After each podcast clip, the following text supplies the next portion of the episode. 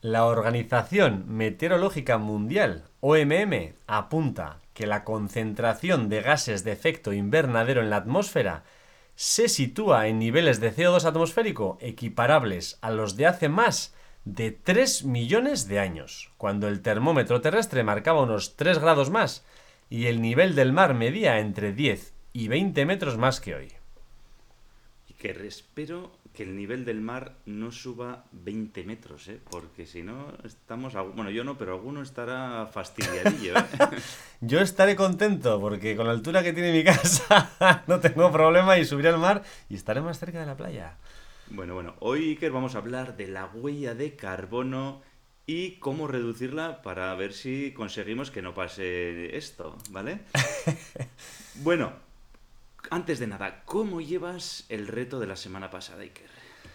Pues bien, para refrescar a Aitor, la semana pasada hablábamos de la IA, inteligencia artificial aplicada. Un tema muy, muy interesante y Aitor, lo que más me gustó es que aprendimos cuáles van a ser las profesiones con más futuro. Iker, yo lo tengo claro, ¿eh? me voy a dedicar al cloud computing y al big data. Yo soy más de Machine Learning. Así que. Bueno, bueno, lo que está claro es que si quieres saber cuál es la profesión del futuro, Iker, tienes que escuchar el podcast, ¿eh? Y bueno, no solo la profesión, sino más cosas, ¿eh? Más cosas. Pero bueno, eso no vamos a hacer spoiler. bueno, eh, tenemos la sección de Yo Pregunto, los tendencieros preguntamos y que responde todo relacionado con ventas, con productividad, liderazgo, marca personal. Entonces, eh, lo primero, saludar a Fran, que nos ha mandado un mensaje ¿eh? y nos dice lo siguiente. Eh, bueno, llevo un tiempo escuchándoos a través de Spotify, ¿vale?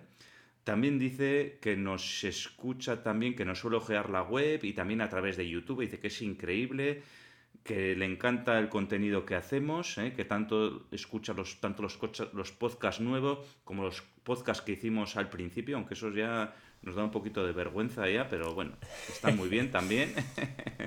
y también, que más nos cuenta aquí? Que es un apasionado del trato con el cliente, que es una persona joven, eh, que está un poco perdido con el tema de las ventas, porque en Internet hay mucha información, hasta demasiada, y que le gustaría estar en el lado correcto del aprendizaje, y por eso nos lanza esta pregunta, Iker. ¿Por dónde empezarías a formarte como un buen vendedor? Buah. Buena pregunta, Fran, ¿eh? Te ha puesto difícil. Me ha puesto difícil. Yo, joder, si no me dices que es Fran, pensaba que serías tú, Aitor, porque tiene tela la preguntita. Pues tiene razón. Eh, hay varias formas de aprender ventas. Y si eres joven y sin experiencia, vas por buen camino porque ya eres consciente de que hay mucha información en Internet. Entonces, lo lógico sería que hicieras una formación si pudiera ser presencial mejor que online, lo que pasa es que yo te diría que de todos los cursos se pueden sacar buenas conclusiones, de todos hay ideas buenas. Sin embargo, cuando empiezas suele ser bueno acertar con uno, con un método por lo menos que sea el más adecuado y del que más puedas sacar información. Y no suele ser fácil encontrarlo. Hay mucho vendehumos en esta profesión. Entonces, además de los cursos que imparto yo, pues yo buscaría a alguien que tuviera experiencia en la venta B2B, porque tal y como nos comentas, eh, pues bueno, a lo que se dedica tu empresa, eh, busca a alguien que tenga experiencia. Si es exactamente lo mismo, pues perfecto. Será difícil, pues que tu empresa es bastante especializada, pues buscas a alguien en la venta B2B y que tenga experiencia, que haya vendido, no que sea un consultor siempre, sino que haya vendido literal. Puedes usar libros de aprendizaje, recursos de aprendizaje. Hay muchos libros. Eh, lo mismo que he dicho con los cursos. De cada uno se puede sacar ciertas píldoras. Lo que pasa es que encontrar uno que sirva para todo es complicado. Yo, así, de los que me ha venido a la cabeza para poder empezar, yo diría el método SPIN. Yo creo que es de los que más chicha se le puede sacar. La opción tercera sería usar un mentor, que yo creo que es la más importante. O sea, yo creo que para empezar eh, lo bueno sería que los primeros pasos los des con un mentor y lo mismo que la formación, busca a alguien que tenga experiencia en el mundo B2B, que te pueda ayudar directamente a hacer lo que tú haces. Y luego lo de siempre, practicar, practicar y practicar. Eh, tú lo has dicho, la acción es la palabra y es lo que hay que hacer. Entonces, Prueba, error, prueba, error, prueba, error. Y Pasar a la acción, Iker, muy eso es, pasar a la acción, efectivamente. Fran, eh, gracias por la pregunta, espero que con esto te hayamos ayudado.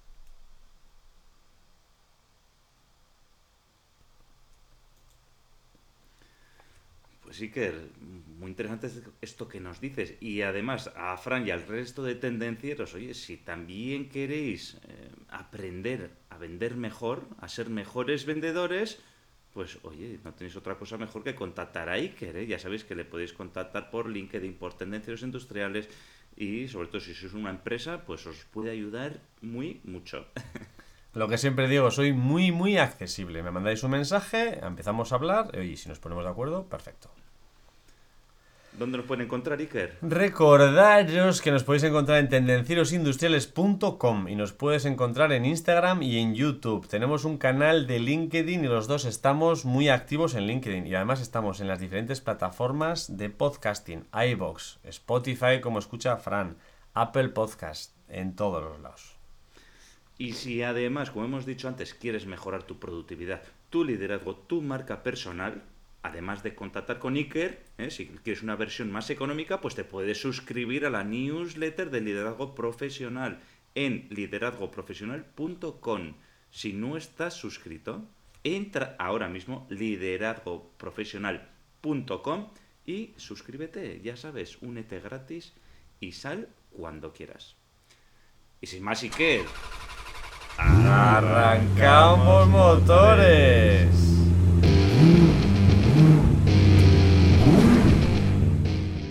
Tendencieros industriales.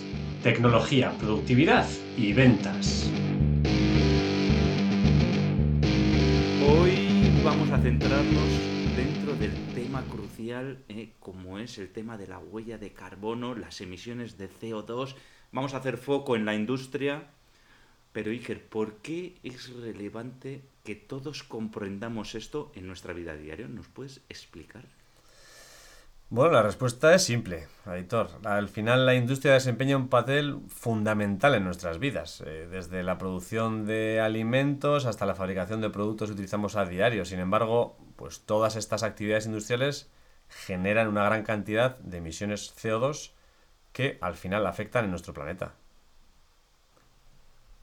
Tenemos que entender primero, Editor, eh, qué es la huella de carbono, ¿no? Eh, y, y, cómo se calcula. Al final, la huella de carbono en la industria se refiere a la cantidad total de gases de efecto invernadero, especialmente el dióxido de carbono, el CO2, que liberamos a la atmósfera como resultado de las actividades industriales. Esta huella se mide en toneladas de CO2 emitidas. Casi nada. Y se utiliza para evaluar el impacto ambiental de la producción industrial. Una pregunta, Iker. Una pregunta sencilla, ¿eh? A ¿Tú sabes cuál es la tu huella como persona de España de carbono per cápita? No.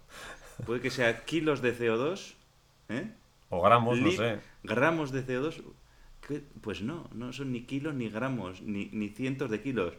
La huella per cápita de CO2 en España en 2021 fue de ni más ni menos que 4,79 toneladas ¿eh? de CO2. ¿eh? Esto según el avance del inventario de emisiones facilitado por el Ministerio de Transición Ecológica. ¿eh? ¿Cómo te quedas? Flipao. ¿eh? O sea, 4,79. Mira, el rastro de gases de efecto invernadero, GEI, que se llama GEI también, que, deja, que dejan las actividades humanas, se conoce como la huella de carbono. O sea, cuando hablamos de huella de carbono, realmente nos, de- nos referimos al GEI, ¿eh? El rastro de gases de efecto invernadero, para que aprendamos un poquito más. Y este indicador ambiental no solo mide el CO2, mide también las emisiones, mide las emisiones tanto directas como indirectas, ¿vale? de compuestos como son el metano, el óxido de nitrógeno, los hidrofluorocarburos, los perfluorocarburos, el hexafluoruro de azufre y, pues bueno, como hemos dicho antes, sobre todo el más abundante de todos los gases de efecto invernadero, que es el dióxido de carbono, el CO2, ¿vale? Y, y bueno, pues para que conozcamos un poquito más de, de lo que estamos hablando. Y lo que no sabía es que Julio Iglesias fue visionario en su momento, ¿eh? Ya hablo del CO2 de las emisiones. Su canción. No sé, Hey, el chiste. Hey.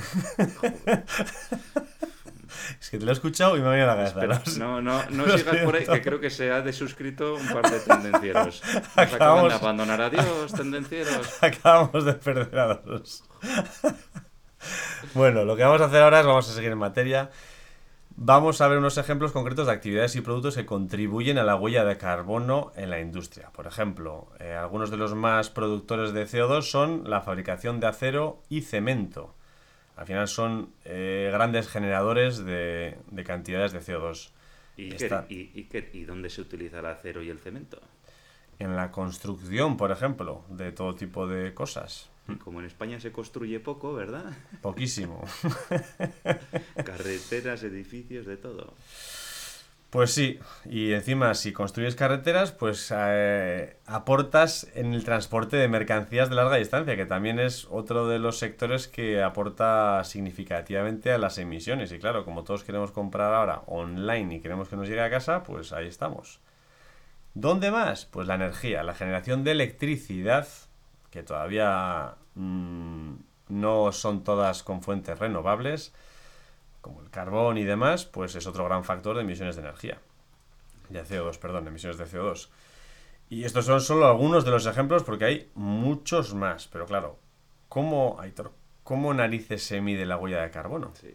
Antes, Iker, de hablarte de cómo se mide la huella de carbono, cuando has dicho la generación de energía como carbón, es que me acuerdo del coche eléctrico y de los alemanes. ¿eh? Me acuerdo de los alemanes, efectivamente, el coche eléctrico es el coche sin emisiones en el momento de ser conducido, ¿eh? pero si luego generamos electricidad por medios de centrales de carbón, como está pasando en Alemania, pues eh, la hacemos buena. No emitimos en la ciudad, pero emitimos en el campo. En el Eh, campo, efectivamente.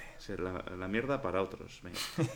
Eh, bueno, ¿cómo se mide la huella de carbono? Pues mediante el cálculo de emisiones de gases de efecto invernadero. ¿eh? Y esto normalmente está asociado a las actividades de una organización o de un individuo. En este sentido existen diferentes enfoques y metodologías para medir la huella de carbono, pero en general el proceso de medición de la huella de carbono implica los siguientes pasos.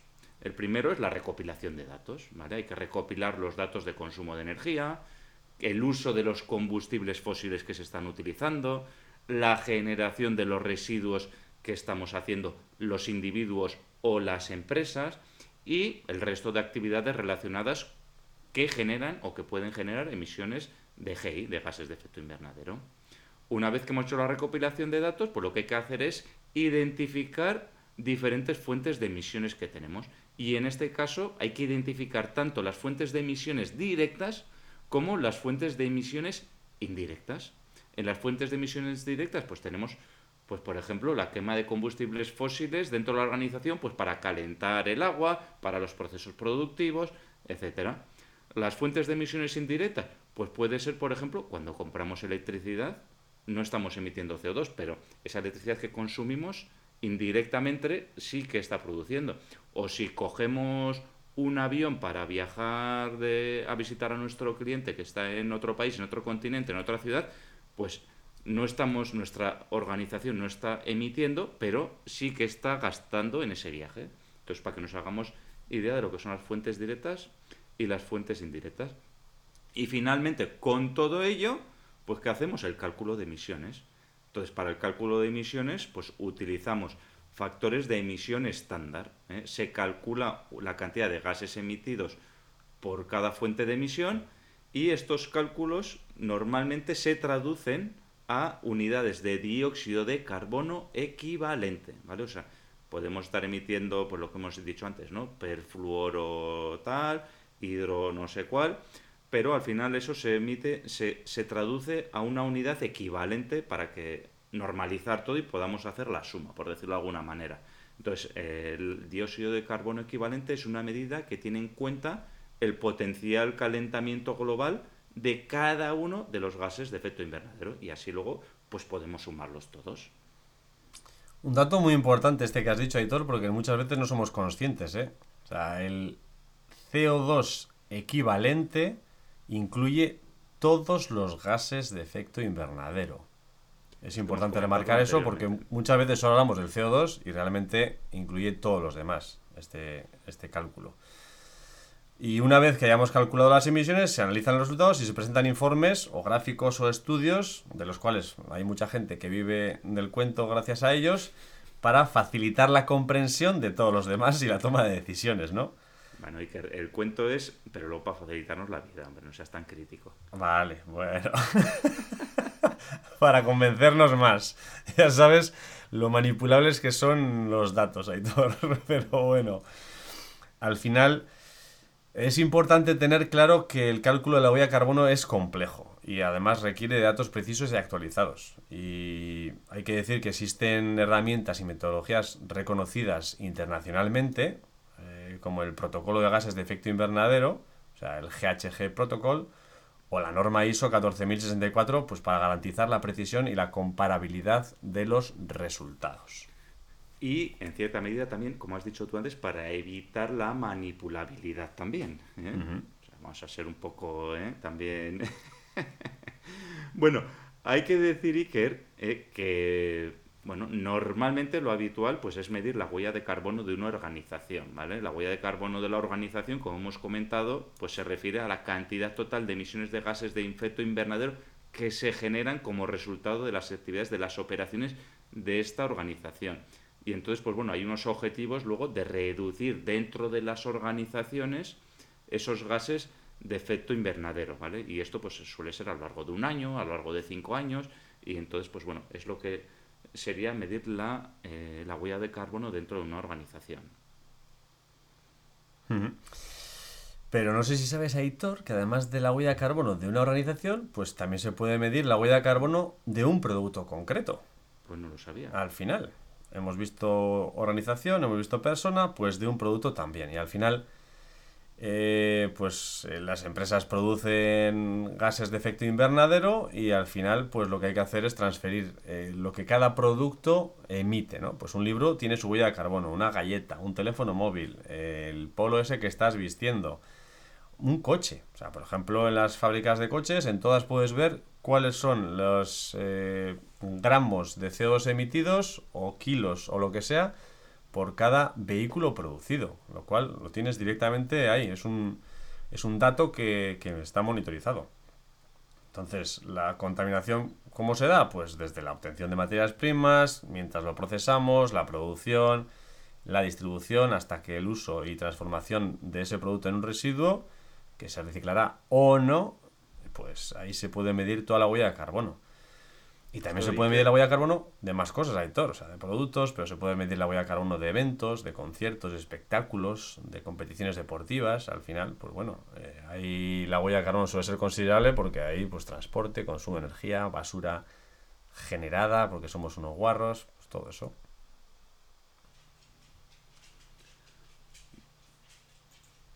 Bueno, Iker, muy interesante, además sobre todo el tema de que se, cuando calculas la huella de carbono de un producto, no solo te centras en la fabricación, también te centras en su uso y además también te centras cuando lo desechas. ¿eh? Y, esto además lo que dice sirve, pues si yo compro un teléfono móvil, pues para también lo sumo a, a la huella de carbono que yo estoy realizando. Es muy interesante. Pero, Iker, ¿tú sabes por qué es tan importante esto de la huella de carbono? Tengo ciertas dudas, cuéntame. Yo creo que más o menos ¿eh? todos conocemos esa palabra que se ha oído tanto, el cambio climático, ¿eh? los efectos de gases de efecto invernadero, ¿eh? todo este tema, ¿no? El cambio climático global. Y entonces, ¿qué es lo que pasa? Pues que cada vez que encendemos la luz, cada vez que conducimos con el coche, cuando fabricamos productos, pues todos estos Todas estas actividades eh, producen o liberan dióxido de carbono y otros gases de efecto invernadero que hemos comentado, ¿no? Entonces, estos gases, ¿qué es lo que hacen? Pues bueno, van soltándose en la atmósfera y actúan como si fuera una manta de encima de la Tierra, y como si envolviéramos la Tierra con una mantita, y eh, lo que hace es que evita que ese calor salga y entonces genera que la Tierra se vaya calentando más, ¿eh? que las temperaturas globales vayan aumentando. Eso es lo que hace el efecto de la huella, de, la huella de carbono, ¿no? Eso es el efecto del cambio climático.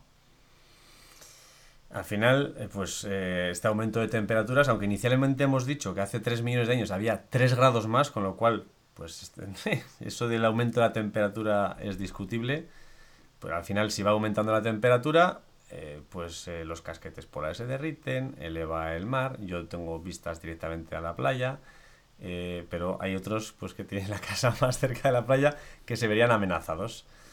Luego pues hay cambios climáticos extremos, sequías, inundaciones, tormentas de granizo que hemos visto este año a punta pala. Bueno, y todo esto va cambiando. La biodiversidad pues va modificando. De repente este año vemos carabelas portuguesas aquí en la playa. Bueno, los patrones de migración de los animales y de las plantas van cambiando. Bueno, pues va, cambia, hay cambios. Sí, el tema Iker, que esos 3 grados de temperatura medio se producen en 3 millones de años, pues da tiempo a que eh, los animales, las plantas, las personas vayamos evolucionando, los edificios se vayan cayendo y lo vas construyendo más atrás, pero claro, si se hacen unos pocos años, pues no da tiempo a que se adapten los animales, ni las personas, ni los edificios. Esto es así, ni, nada. bueno, de hecho, otro dato impactante, Iker, y aquí hay que ponerse serios también, pues todos los incendios forestales que hemos visto este verano por ahí, que se quemaba todo. Tanto en España como fuera de España, en Estados Unidos, ha habido en California unos en Australia unos incendios que han sido devastadores. Eh, ¿Qué más cosas? Las inundaciones recientes de Libia, que han causado miles de muertos. Igual no tiene que ver con el cambio climático, pues igual no, igual sí, ¿no?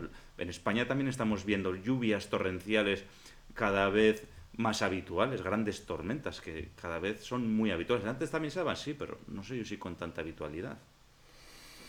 No sé, tengo la duda también de que cada vez tenemos más información y somos más accesibles a la información y cada vez vemos más cosas y al final eh, esto es, después de muerto, vamos, eh, al final está claro, ¿no? Cuál ha sido el motivo. Hay que saberlo antes, ¿no? Bueno, al final estos son, solo son unos ejemplos visuales y datos impactantes de, las, de los que dicen que las emisiones de CO2 pues están cambiando el clima y nuestro planeta. Ahora, también dicen que hay esperanza. O sea, no, es, no nos vamos a la mierda todavía, porque, por ejemplo, la UE pues, tiene un objetivo para el 2030 con el cual dicen que vamos a reducir al menos un 55% las emisiones de efecto invernadero de gases. es el objetivo. En comparación con el 90 y el 2050, pues un 80%. O sea, que los objetivos son ambiciosos. Bueno, Iker, aquí parece que nos vamos todos a la mierda, hablando en plata, ¿eh? Pero eh, yo creo que se puede reducir la huella de carbono. ¿Estás de acuerdo? Estoy de acuerdo. Podemos hacer cositas, sí. Luego estaremos más o menos de acuerdo en el cambio climático, pero se puede reducir la huella de carbono. Eso es un hecho. En eso estamos de acuerdo. Entonces, bueno, lo primero que podemos hacer para reducir la huella de carbono es pues reducir la factura energética, ¿no? Lo que se llama eficiencia energética, ¿no? Entonces, ¿cómo podemos hacerlo? pues bueno, ya hemos hablado en otras ocasiones, ¿no? Pues sistemas de iluminación, en vez de utilizar las tradicionales bombillas incandescentes, pues la tecnología LED, que es lo más eficiente, eh, el aislamiento de los edificios, utilizar fuentes de energía renovable en lugar de utilizar pues otras fuentes pues como es el gas, como es el carbón, etcétera, ¿no? Entonces, pues bueno, empecemos por la eficiencia energética, seamos más eficientes. Me parece buena idea. Tenemos que colaborar en muchas de las cosas y en todo lo que podamos, pues va a ayudar. Otro punto donde podemos ayudar nosotros como empresa y como persona es en el transporte sostenible. Las empresas pueden promover el uso compartido de vehículos, ofrecer incentivos para el uso del transporte público, fomentar el teletrabajo, eh, premiar a los que vienen en bicicleta. Hay, cada vez se ven más, la verdad es que cada vez se ven más empresas que pues te ponen en parking de bicicletas cubierto, nada más entrar en la empresa, incluso que promueven el, uso compartido de vehículos dando bonificaciones. Bueno, la verdad es que está muy bien. Y también otra cosa que podemos hacer es usar cada vez más el transporte ferroviario, porque es el más sostenible que hay dentro de los transportes terrestres pues, de larga distancia, me refiero, no bicicletas y compañía. Al final, eh, es que tenemos una red ferroviaria muy importante e incluso se podría aprovechar, que ya lo he puesto alguna vez en algún post, para si los vehículos eléctricos tienen dificultad para hacer las largas distancias, ¿por qué no vas como tú como en un ferry? Te montas con el coche en el tren y que encima está conectado a las vías y puede cargar directamente el vehículo por inducción, con lo cual sería un win-win para todos. Jolín, pues utilicemos la cabeza para esas cosas, hombre. Así es, el transporte ferroviario lo que dices, para mercancías largas distancias debería ser obligatorio. Y luego también que transporte ferroviario también es el tranvía y el metro, ¿eh? ojo, que son los medios de transporte más eficientes que hay. Otra cosa que podemos hacer, Iker, también es pues reutilizar y reciclar, ¿vale? Esto también es una cosa fundamental cuando hablamos de emisiones de gases de efecto invernadero. Pues esto incluye pues tanto eh, minimizar los desperdicios, optar por productos, y materiales que sean más sostenibles. Eh, y también otra cosa que podemos hacer, tanto las empresas como las personas, es reducir el uso de plásticos, sobre todo el uso de plásticos de un solo uso. ¿eh? Optar por envases, embalajes que sean reciclables, bueno, llevar nuestra propia bolsa cuando vamos a la frutería, pues ese tipo de cosas también podemos hacer y va a reducir considerablemente eh, la huella de carbono que generamos. Aquí tengo un mensaje para los servicios públicos directamente. Em, yo soy fanático del reciclaje y reciclamos en casa Aquí tengo un mensajito para los servicios públicos y para los políticos y demás. Yo soy un fanático de reciclaje y en mi casa reciclamos todo. Pero sí que es verdad que ayuda bastante a reciclar que te lo pongan fácil. Entonces, eh, dediquemos mm, espacios y cercanía a, elementos que nos ayuden a reciclar. Entonces, si la basura del plástico está muy cerca de mi casa, yo voy a ir todos los días y voy a dejar el plástico. Si la del cartón está, también, lo mismo. Yo tengo suerte, pero por ejemplo, tengo otro mensaje. Estos del punto limpio, cada vez tenemos más eh, aparatitos electrónicos que hay que reciclar. Y si no lo pones fácil, eh, se acumulan y la gente no los eh, recicla. Entonces, poner también un punto limpio de, de ese tipo de productos de, de, reciclaje para que la gente vaya y los deje allí. si no, acabará en la basura. Si no, acabará en la basura, efectivamente, Héctor. Bueno, y por último, otra cosa que podemos hacer al final es la educación y la sensibilización. Al final, capacitar a los empleados, a la comunidad de vecinos, al resto de compañeros, personas sobre la importancia de la sostenibilidad, pues inspira a todos a tomar medidas más conscientes en el día a día. Entonces, pues hagámoslo también. Sí, hay que recordar, Iker, que estos puntos que estamos hablando y estamos insistiendo son aplicables a nivel empresarial, industrial, pero también son aplicables a cada uno de nosotros en nuestras vidas cotidianas, ¿vale? Y, y el aplicarlo o no aplicarlo va a ser la diferencia de que se reduzca o no la huella de carbono. Sí, porque las empresas están obligadas a hacerlo, pero nosotros no. Pero nosotros podemos colaborar, que somos el primer punto de colaboración que podemos hacer. Al final, lo que hemos dicho, las empresas están obligadas a reducir la huella de carbono. Hay una legislación, la Ley 7 del 2021, del 20 de mayo de Cambio Climático y Transición Energética, establece que las empresas están obligadas en 2023 a reducir su huella de carbono. Entonces, de esta manera, España pues trata de cumplir con los objetivos establecidos en los protocolos esos de, de digamos, de las reuniones estas que hacen para la reducción de emisiones de CO2. Entonces, eh, ¿qué empresas están obligadas a calcular la huella de carbono para minimizar? Pues mira, Iker, si no lo sabes, yo te lo voy a decir. Cuéntame.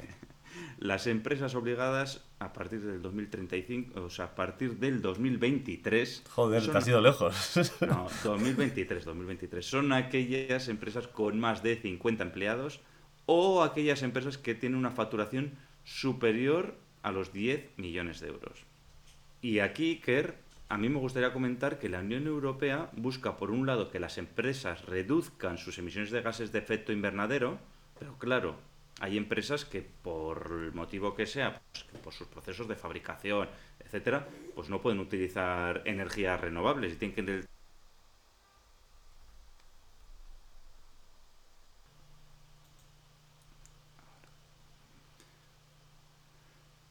Sí, y además me gustaría comentar que la Unión Europea busca, por un lado, que las empresas reduzcan sus emisiones de gases de efecto invernadero, pero por otro lado, hay ocasiones en que las empresas pues, no pueden reducirlas. Pues imagínate que tienes un horno y ese horno eléctricamente no es eficiente, ¿no? Más eficiente es quemar gas o lo que sea, ¿no?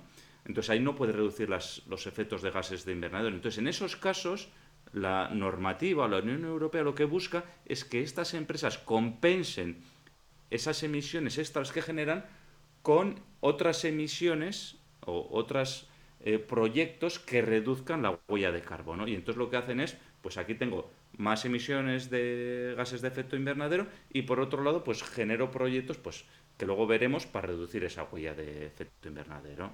Sí, al final lo que, a pue- restar. lo que pueden hacer es eso, financiar proyectos medioambientales que compensen esas emisiones, ¿no? Y pueden ser proyectos forestales, proyectos de energías renovables, proyectos de eficiencia energética, pues lo que sea, pero que compense esas emisiones que no hay más narices que hacer. Y, y bueno, si queremos hablar de algo, pues bueno, vamos a poner algún ejemplo, ¿no? Venga. Eh, porque, bueno, todas las empresas están obligadas, pero por hablar de algunos referentes que están en ello, ¿vale? Pues por ejemplo, Coca-Cola. Coca-Cola, pues bueno, eh, ya está dedicado ferozmente a hacer una agricultura sostenible para reducir su huella de carbono en un 25% para 2025. ¿eh? Además, se está trabajando para obtener todos los ingredientes de su bebida de manera sostenible. Google, Google, Google, Google. ha sido también reconocida por sus esfuerzos en la reducción de emisiones de carbono, ¿vale? Pues en temas de energías, etcétera. Unilever, esta empresa igual a muchos no les suena, pero es una gran compañía del sector de la alimentación. Pues también se ha comprometido a reducir a la mitad su huella de carbono para el 2030. Otra empresa que todo el mundo conoce, BMW, ¿eh? pues es considerado uno de los fabricantes de automóvil más sostenible del mundo por intentar crear, por tener unos esfuerzos muy grandes en crear vehículos alternativos que ahorren combustibles y con procesos de producción de vehículos limpios.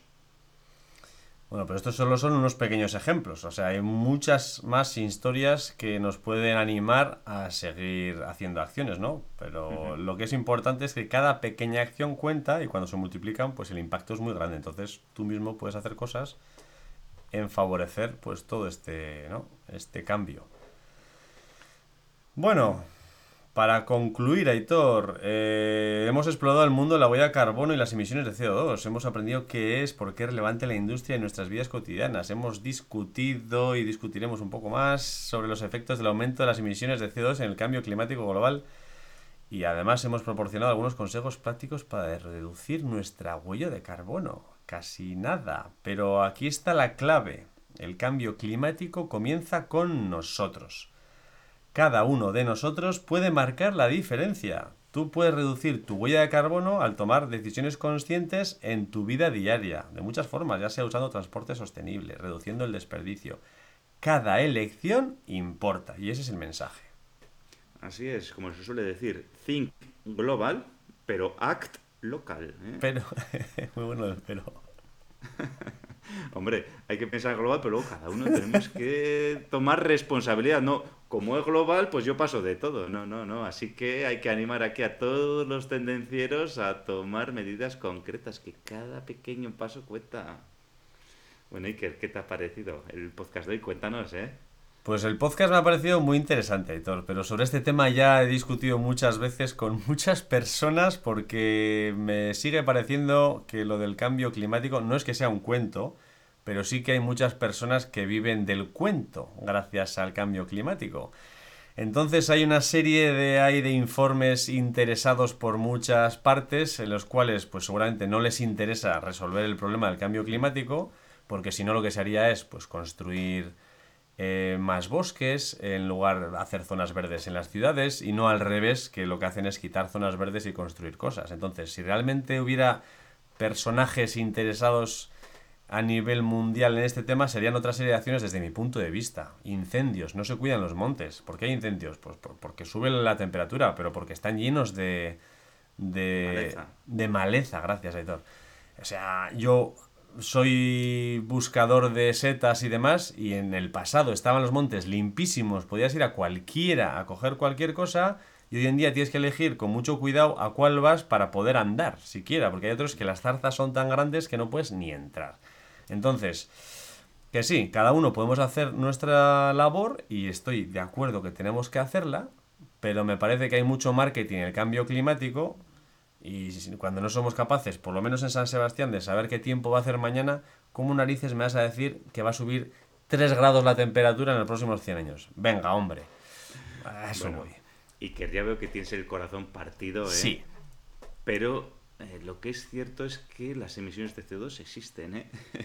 Sí, pero las haces tú también cuando vas a correr, Aitor. Así es. bueno, Iker, a mí lo que me ha parecido que hoy hemos tenido bastantes problemas técnicos, a ver cómo queda todo este montaje. ¿eh? y por último y no menos importante, tendencieros compartir el vídeo con vuestros amigos y familiares para que sean más conscientes de la huella de carbono, de cómo reducirla, para aumentar la conciencia de la importancia de reducir nuestra huella de carbono. Juntos podemos trabajar hacia un futuro más sostenible y un planeta más saludable para nuestros hijos. Ya sabéis, además, eh, si os ha gustado el podcast, invitarnos a un café en Tendencieros Industriales. También, además de invitarnos, puedes dejar un comentario. ¿Estás de acuerdo conmigo? ¿No estás de acuerdo conmigo? ¿Estás de acuerdo con lo que hemos dicho? Bueno, déjanos el comentario si quieres aportar tu experiencia o añadir algo diferente, porque el resto de tendencieros lo van a agradecer. Haz como Fran también, nos puedes preguntar. Pero, ¿sabes cómo puedes ayudar al resto de personas? Pues puedes hacerlo si le das al like, al 5 estrellas entonces le va a aparecer a más gente. Si no, compártelo, como ha dicho Aitor. Manda. Así es. Y no os olvidéis de suscribiros para estar al día de nuevos episodios. Y sin más, tendenciera, tendenciera. La semana te espera. Chao. Chao.